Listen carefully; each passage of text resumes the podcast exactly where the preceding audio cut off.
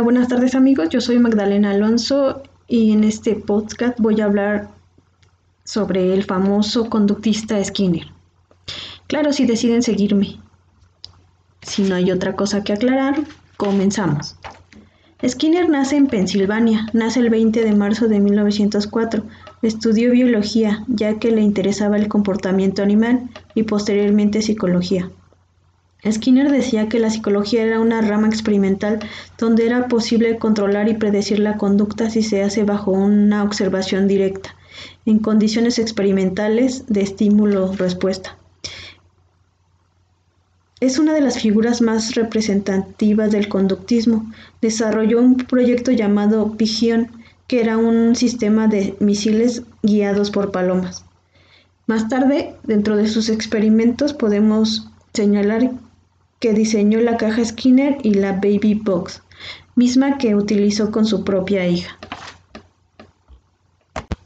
Como el propio Skinner señaló, el condicionamiento operante es una forma de enseñanza, mediante la cual un sujeto tiene más probabilidades de repetir la forma de conducta que conlleva una consecuencia positiva y tiene menos posibilidades de repetir las que conllevan a problemas negativos.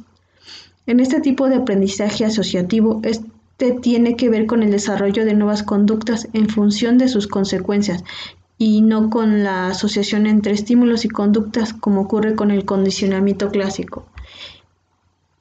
Dentro de los conceptos que maneja el condicionamiento operante está el refuerzo positivo o condicionamiento de recompensa. Un refuerzo positivo es un objetivo, un, objetivo, un evento conducta cuya presencia incrementa la frecuencia de la respuesta por parte del sujeto. Y un refuerzo negativo es un refuerzo negativo, es un objeto, evento, conducta cuya retirada incrementa la frecuencia de la respuesta por parte del sujeto.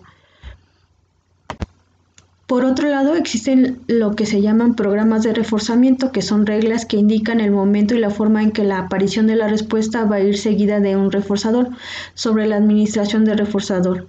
Estos programas influyen en distintos aspectos del aprendizaje, como la rapidez y la frecuencia con la que se ejecuta la respuesta aprendida. Existen dos tipos básicos de reforzamiento, el reforzamiento continuo y el reforzamiento intermitente. Con lo que respecta al reforzamiento continuo, cada una de las respuestas da lugar a la aparición de un reforzador, como es el caso de las palomas que reciben comida cada vez que picotean una tecla. Este tipo de reforzamiento parece ser el modo más eficaz para condicionar inicialmente la conducta. Sin embargo, cuando el reforzador cesa, por ejemplo, cuando desconocemos la entrega del alimento, la, extinción también es rápida.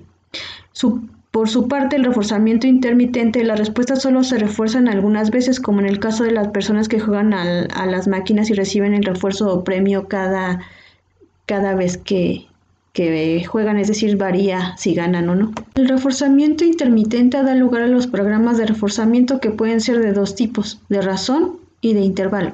Por su parte, el de razón fija, el refuerzo se obtiene después de un número fijo de respuestas y el de razón variable, en este caso el número de respuestas para seguir el reforzador varía aleatoriamente, aunque siempre dentro de un promedio determinado.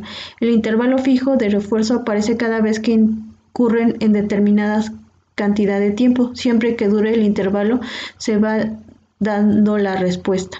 El intervalo variable. El refuerzo está disponible después de un tiempo que varía aleatoriamente, pero alrededor de un promedio. Se puede señalar, también se puede señalar que las investigaciones sobre condicionamientos operantes se han utilizado en ratas, palomas y monos.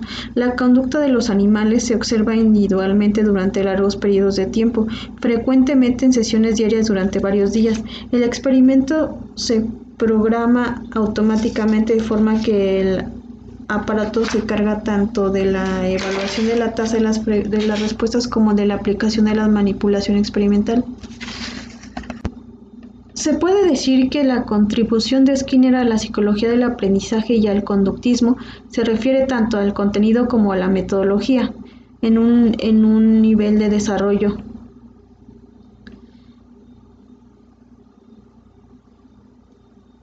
El principio del condicionamiento operante fue una investigación en la que puso de manifiesto la importancia de diversos aspectos de reforzamiento bajo condiciones experimentales cuidadosamente controladas Los métodos operantes se han utilizado en diferentes áreas como el estudio de procesos eh, sensoriales, el estudio de funciones cerebrales, en investigaciones relacionadas con vuelos espaciales y en estudios con niños, bebés, adolescentes, adultos y de diversas poblaciones psiquiátricas.